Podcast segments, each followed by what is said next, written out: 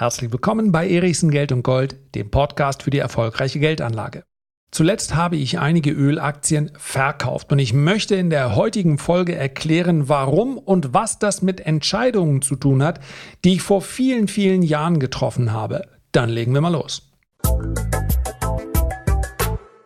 Seien wir doch mal ganz ehrlich in seinem Leben Veränderungen anzustreben, neue Pläne zu schmieden, eventuell auch zu reagieren auf Ereignisse, auf Einflüsse, auf äh, Emotionen, die man hat, das ist durchaus sinnvoll. Allerdings ausgerechnet am 1. Januar damit zu beginnen und das Ganze einen guten Vorsatz zu nennen, das ist ja mal von vornherein zum Scheitern verurteilt. Ich glaube, es gibt so ein paar Statistiken. Ich frage mich allerdings, wie die aufgestellt werden. Ja, bereits Mitte Februar ist ein Großteil der guten Vorsätze wieder vergessen. Wobei, wenn ich aus eigener Erfahrung sprechen darf, also das mit dem Rauchen am 1. Januar aufhören, das hat wirklich noch nie geklappt. Denn am 1. Januar nicht zu rauchen, nachdem man am 31. Mal komplett durchgefeiert hat, ja, die Aufgabe ist jetzt nicht ganz so groß. Aber spätestens am 2. merkst du, och, ginge wieder. Bei mir ist das Ganze nun schon einige Jahre her, aber ich bin mir ziemlich sicher, ich kann mich gar nicht mehr erinnern, aber ich meine, ich hätte in einem Herbst aufgehört. Ganz sicherlich nicht am 1. Januar. Und wie ich gerade gelernt habe, ja, bitte ironisch zu verstehen, gute Vorsätze, das ist doch was für Verlierer. Wie ist das gemeint? So wie es Yoda, der bei mir zu Hause an der Wand hing zumindest, ja, ich glaube aktuell sieht man ihn in den Videos nicht, ist so ein bisschen an die Seite gerückt. Tu es oder tu es nicht, hat er gesagt. Und so ist das natürlich gemeint. Also irgendetwas auf dem Stichtag dann zu beginnen, das klappt nur ganz, ganz selten. Dennoch möchte ich es heute versuchen. Sollte jemand unter euch dabei sein und dann würde es mich natürlich enorm freuen. Der sagt, ich habe meinen gesamten Handel an der Börse immer im Griff. Ich mache keine Fehler. Ja, ich habe mir meine Setups aufgebaut. Zu keine Fehler machen gehört ja nicht keine Verluste machen, denn die gehören an der Börse hin und wieder zumindest im aktiven Handel mit dazu.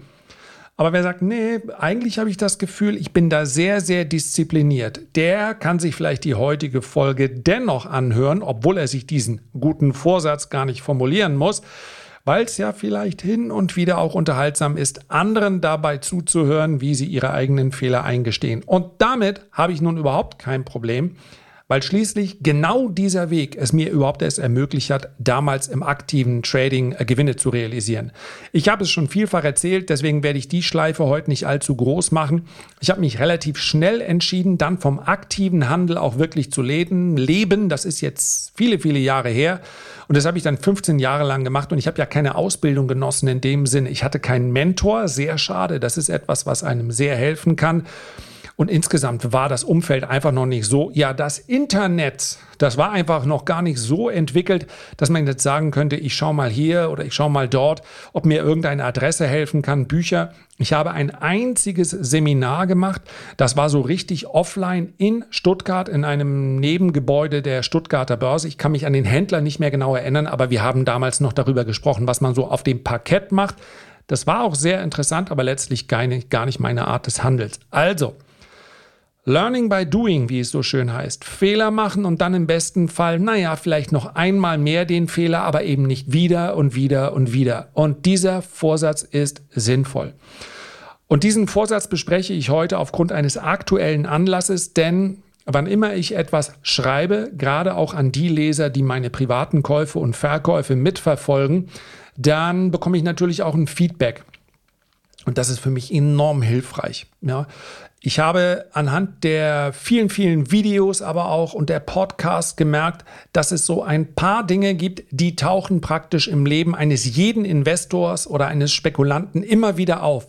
Und ich sage euch, das Gefühl ist mir selbst nach 20 Jahren oder mittlerweile über 25 Jahren immer noch vertraut, um das es heute geht. Nämlich einfach mal durchhalten. Einfach mal durchhalten, weil es eigentlich nicht anders kommen kann. Und ich kann davon nur schärfstens abraten. Und ich kann nur bitten, es nicht zu versuchen. Meine Verluste, die ich durch diese Vorgehensweise erlitten habe, die wurden durch den aktiven Handel Gott sei Dank mehr als aufgewogen.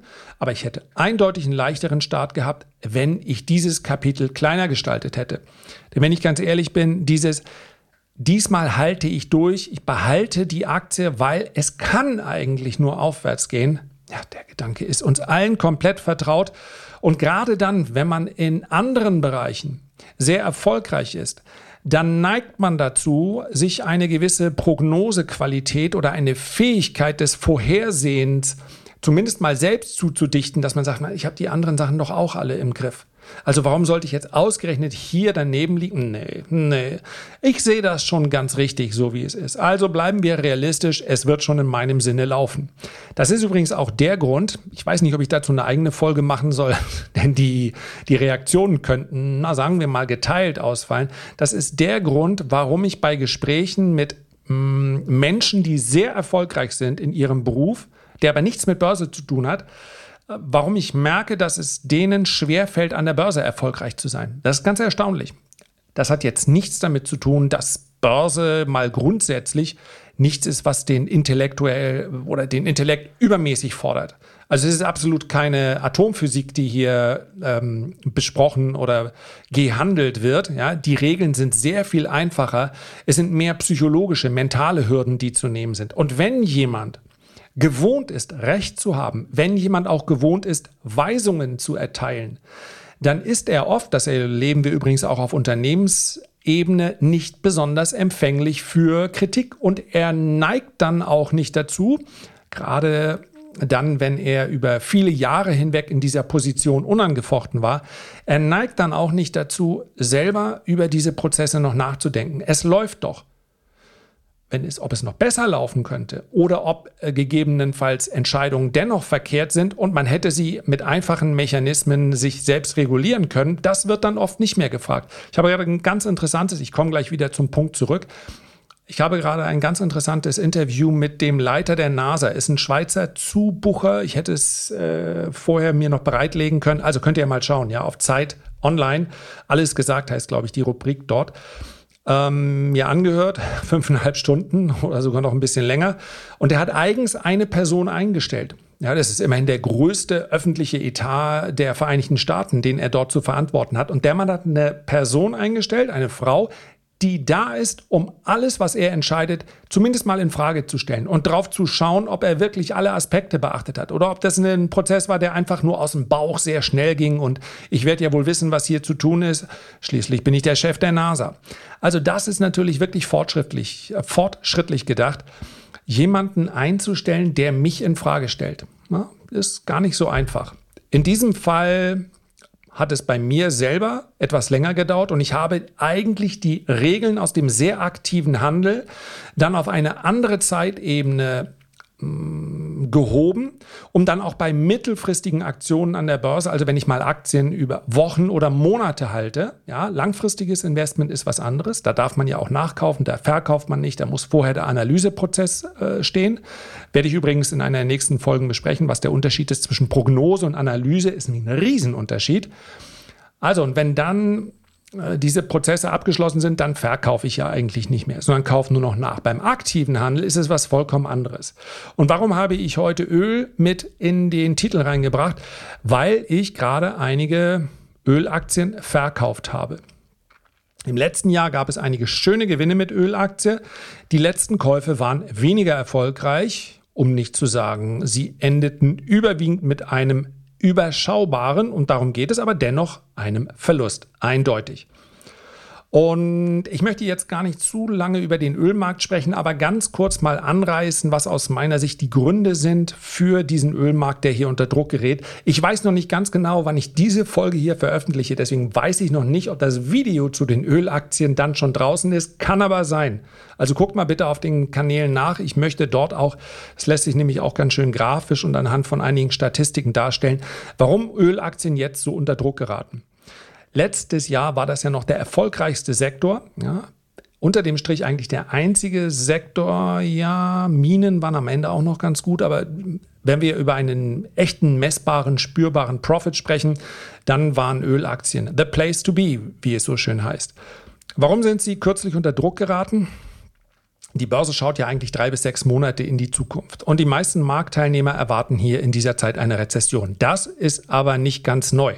Und man könnte natürlich auch dem gegenüberstellen und entgegenhalten, naja, aber wenn die Rezession zu schwer einfällt, was werden die Notenbanken machen? Sie werden ihre Geldpolitik lockern und darauf wird die äh, Börse dann ja auch reagieren. Deswegen an dieser Stelle auch, und auch das wird eine eigene Folge dieses Jahr, ähm,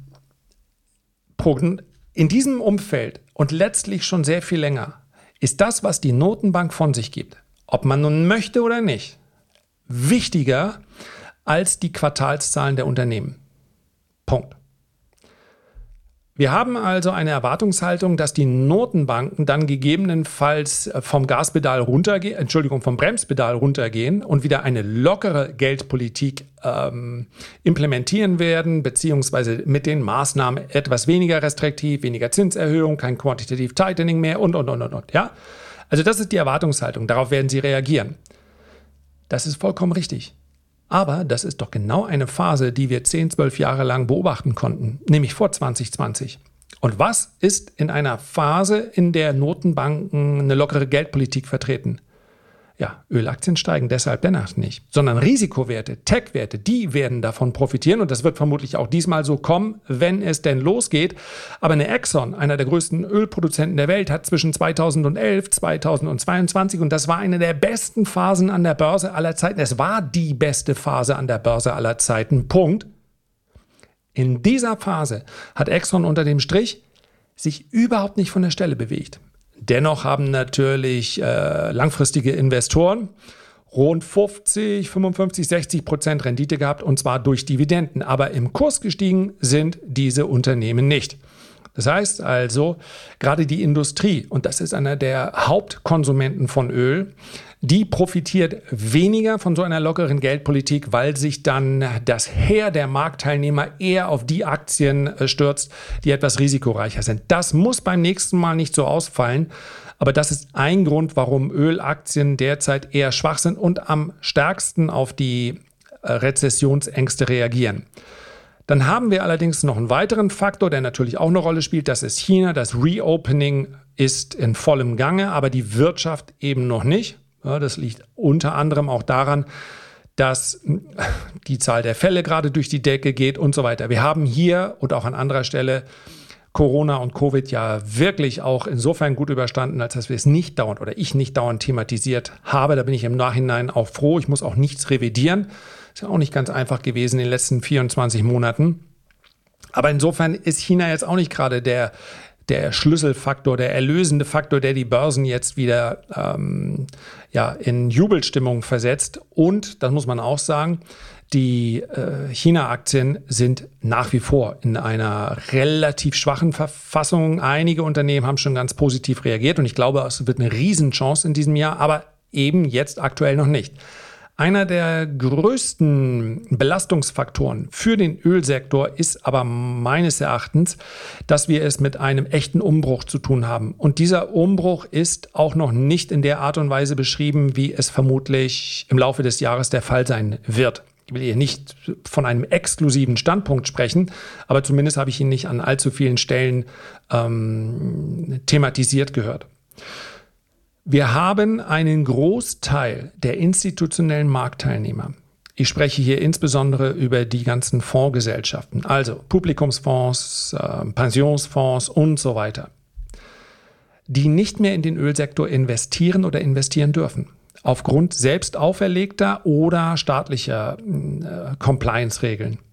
Wir haben eine Münchner Rück, auch das habe ich ja schon beschrieben, die solche Objekte nicht mehr reversichern darf weil es eben politischer Wille ist, dass der Ölsektor einen strategischen Nachteil bekommt gegenüber allen Renewables. Und der grundsätzliche Gedanke, das habe ich hier schon mal geäußert, der ist nicht verkehrt, die Umsetzung ist äh, stümperhaft. Aber das führt derzeit dazu, dass natürlich all die langfristigen Investoren, die normalerweise für eine gewisse Stabilität in einem Markt sorgen, ja, denn auch wenn die nur einmal investieren, aber die bekommen ja Mittelzuflüsse und dann investieren sie weiter. Das heißt, es ist eigentlich keine hochvolatile Branche, über die wir hier sprechen. Also die Branche der Ölaktien, der Ölproduzenten, zumindest nicht bei den großen. Ja, je kleiner, desto volatiler ist klar. Aber die dürfen alle nicht mehr investieren, beziehungsweise müssen aussteigen oder sind schon ausgestiegen. Und wer bleibt dann übrig? Das spekulative Kapital. Und das ist sowieso schon ein recht dominierender Faktor für den kurzfristigen Handel an der Börse. Aber jetzt ist es im Prinzip der einzige Faktor in den Ölaktien. Und das führt dazu, dass das spekulative Kapital, wenn ein Trend gebrochen wird oder ein neuer Abwärtstrend zumindest vorübergehend sich etabliert, dann gehen sie raus, raus, raus, raus, raus und versuchen einen besseren Einstieg zu bekommen und dann gehen sie wieder rein, rein, rein, rein, rein. Ja, jeder auf seine Art und Weise und am besten ähm, natürlich mit einem Handelsansatz, der, der eine positive Rendite erlaubt. Aber dadurch werden sämtliche Bewegungen verstärkt. Und ich glaube, das könnte äh, für viele überraschend sein, die normalerweise hier drin sind, weil sie sagen, naja, es geht hier sukzessive aufwärts und äh, wir bekommen hier mal Dividenden. Das glaube ich ist nicht der Fall. Ich glaube, dass diese Volatilität sogar noch stärker werden wird im Jahr 2023, weil mehr und mehr Adressen kippen und sagen, ja, Ölaktien wollen wir nicht. Klammer auf, eigentlich dürfen wir nicht. Wir würden vielleicht schon, weil, aber so, Klammer zu, halt, ne? Und das ist genau ein Trend, der ist nicht ganz neu, aber der verstärkt sich eben jetzt. Und was heißt das für die Unternehmen? Das heißt auch, dass sie einen viel schwierigeren Zugang zum Kapitalmarkt haben. Das heißt, dass ihre dass Finanzierung von neuen Pro Projekten oder mindestens ebenso wichtig die Instandhaltung oder wie Helmut Schmidt gesagt hätte, Instandhaltung neuer Projekte, dass die natürlich viel schwieriger zu finanzieren ist. Das heißt also, diese Förderquellen altern immer weiter, weil die Investoren sagen, nee, nee, nee, Kredite aufnehmen zu dem Kondition, lass mal lieber bleiben, dann schütte das Kapital an uns aus oder kauf eigene Aktien zurück. Und genau das erleben wir. Und groteskerweise könnte es, obwohl die Politik genau das Gegenteil möchte, dadurch natürlich auch zu Extremen kommen hinsichtlich des Ölpreises. Also die Ölpreise könnten wenn es zu der Erwartung eines konjunkturellen Aufschwunges kommt, da sind wir derzeit noch nicht, könnten die Ölpreise meines Erachtens komplett durch die Decke gehen, weil die Spekulanten, Spekulanten natürlich auch wissen, das ist hier ein begrenztes Angebot und wenn die Nachfrage steigt, und es reicht auch eine initiierte Nachfrage durch das spekulative Kapital, dann gehen diese Ölpreise durch die Decke. Was wiederum im weiteren Verlauf äh, einen Anstieg der Inflation zur Folge hätte und, und, und, und, und. Ja? Aber grundsätzlich mal ist das nicht auszuschließen. Deswegen halte ich auch Ölwerte für Dividendenanleger, die sagen, mir sind die, die Schwankungen jetzt einfach mal egal. Ich konzentriere mich hier nur auf das passive Einkommen durch meine Dividendenausschüttung. Ich glaube, dass Ölwerte in den nächsten drei bis sieben Jahren, fünf bis sieben Jahren, wahrscheinlich sogar noch länger, ein gutes Investment darstellen. Aber aktive Anleger, die sagen, ich möchte einen Trend mitnehmen, für die ist es was ganz anderes. Die werden in diesen Schwankungen dann immer wieder mal auch rausgespült. Und jetzt kommen wir zu dem entscheidenden Punkt. Natürlich, selbst wenn ich den Eindruck habe und wenn ich glaube, wenn ich davon überzeugt bin sogar, dass Ölaktien in den nächsten ein oder zwei Jahren deutlich höhere Kurse sehen könnten. Oder, und das ist nicht das Gleiche, weil ja immer die Frage aus, von welchem Niveau aus, wir dort massive Rallyes sehen dann werde ich nicht stur an diesen Positionen festhalten. Ja, das Entscheidende ist, dass ich, obwohl ich diese langfristigen Pläne aufstelle, mein Risikomanagement einhalte. Und das heißt eben auch Verluste realisiere, weil der Markt sich anders verhält, als ich das ursprünglich eingeschätzt habe. Meine Einschätzung lautete, dass die Ölrallye bzw. die Rallye in den Ölaktien einen weiteren Schub erfahren würde durch ein Reopening in China. Das hatte ich angenommen, hier auch kommuniziert für das vierte Quartal 2022 äh, im besten Fall spätestens im ersten oder zweiten Quartal 2023. Jetzt haben wir das Reopening. Die Ölaktien fallen aber entsprechend des Ölpreises. Sie sind momentan sogar ein Underperformer, was mir zeigt, dass hier Kapital abfließt. Wie lange das passieren wird, ob sich die Kurse morgen wieder fallen, fangen oder in einem Monat oder in zwei Monaten, kann ich nicht sagen. Und alles ist für mich gleichermaßen möglich. Was ich aber weiß, ist, dass ich in der Vergangenheit genau in diesen Situationen, und hier spreche ich insbesondere über meine ersten zehn Jahre an der Börse. Ja, ihr seht, so schnell lerne ich nicht. Es braucht dann schon einige Nackenschläge, bis ich mal was aufgebe, insbesondere meine Überzeugung. Dort habe ich immer wieder Situationen erlebt, in denen ich total überzeugt war, diese Aktie kann aufgrund von, sucht euch irgendeinen Grund aus, kann eigentlich nur mittelfristig steigen. Das heißt, ich bleibe hier drin, obwohl ich vorher gesagt habe, da reiße ich die, ziehe ich die Reißleine. 10%, 20% Verlust hängt immer von der Positionsgröße ab, von der Volatilität der Aktie und, und, und. Dort bin ich raus. Denn genau dort an dieser Stelle habe ich ein oder zwei Prozent meines äh, zur Verfügung stehenden Kapitals für solche Anlagen dann verbraucht, ist weg, ist ein Verlust. Muss ich jetzt die Reißleine ziehen?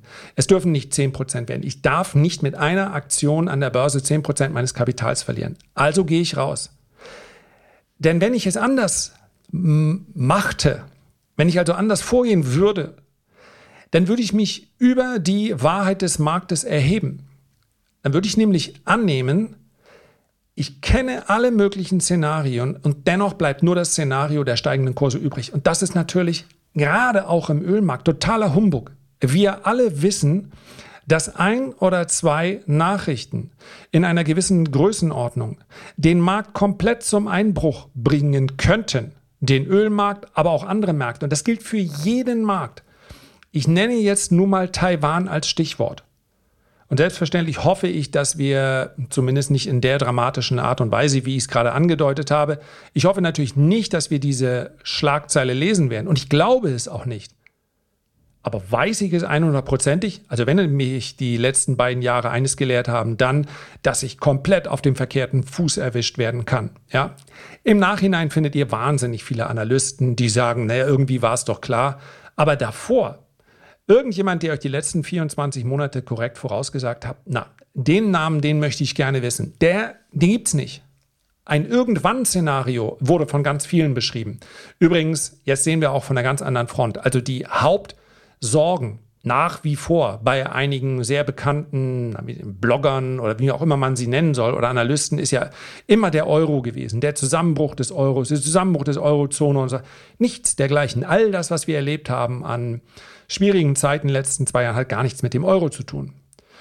Ich, was ich damit sagen will, ist, ich kann mich einfach nicht so arrogant verhalten am Markt. Es kann selbstverständlich eine Nachricht kommen. Und wenn dann eine einzige Aktion möglicherweise dazu führt, dass ich statt einem Verlust von 10% 50 oder 60 oder 70% mache und das vielleicht noch mit mehreren Positionen, dann habe ich also eine Spekulation, denn letztlich sind ja all diese Käufe in den verschiedenen Werten einem Gedanken unterlegen oder einem Plan unterlegen, nämlich dem Plan, dass Ölaktien steigen sollen. Und wenn ich da mehrere Positionen habe und die sind alle 40 oder 50 Prozent im Minus, dann habe ich nachher in meinem Depot vielleicht 10, 15, vielleicht 20 Prozent verloren, weil ich einmal falsch lag. Und das ist, das darf einfach nicht passieren. Unter keinen Umständen. Und deswegen ist Durchhaltevermögen was ganz Tolles und auch ein super Vorsatz für das Jahr 2023 in muss ich selber gerade lachen, weil ich hier vor dem, ach Gott, oh Gott, das kann ich eigentlich gar nicht sagen. Also ich, ich sitze hier im, äh, im Raum, hinter mir ist die äh, Kanarische Küste und vor mir steht, ähm, Nee, das sage ich jetzt nicht. Also ich bin hier im Schlafzimmer und was ich damit sagen will, Durchhaltevermögen gibt es natürlich im Sport, im Schlafzimmer, im, äh, in der Fitness, in der Diät, überall ist Durchhaltevermögen super. Aber an der Börse macht es nur dann Sinn, wenn wir über die langfristige Anlage sprechen. Meine Güte, eigentlich diese letzten drei Minuten müsste ich echt rausschneiden, aber wisst ihr was, das ist am Ende des Tages auch wieder egal. Also lasse ich es einfach mal drin, ja. Gott sei Dank hat meine Frau das nicht gehört. Wehe, die hört diese Podcast-Folge, das gibt Lack. Ihr wisst, was ich meine. Und das ist das Entscheidende. Wenn ich einmal einen Plan vorher aufgestellt habe, dann muss ich diesen Plan einhalten. Und wisst ihr ich mache das voller Überzeugung. Ich habe nicht eine einzige negative Regung, wenn ich eine Position im Verlust liegend ähm, verkaufen muss. Wirklich null. Genauso wenig bin ich auch euphorisch oder auch nur erfreut, wenn ich irgendwo Gewinne mitnehme. Versucht euch, und das darf gerne ein Vorsatz sein, versucht euch komplett neutral zu verhalten hinsichtlich äh, A der Erwartungshaltung, aber auch B des Ergebnismanagements, wenn es um Aktionen an der Börse geht. So, ehe ich mich hier noch weiter äh, rausrede aus meiner, äh, aus der heutigen Folge. Ich glaube, es ist klar geworden, worum es geht. Herzlichen Dank für deine Aufmerksamkeit. Wenn du jetzt Lust hättest, Achtung, jetzt kommt was anderes, weil normalerweise sage ich dann ja immer, mir ein Feedback oder einen Kommentar dazulassen. Jetzt hat mich aber gerade jemand darüber aufgeklärt, Sterne sind noch viel besser und Neuabonnenten sind noch viel, viel besser. Weißt du was? Du machst es einfach, wie du Lust hast. Am meisten freue ich mich, wenn wir uns beim nächsten Mal wieder hören hier an dieser Stelle. Gesund und munter bestenfalls. Bis dahin, alles Gute, dein Lars.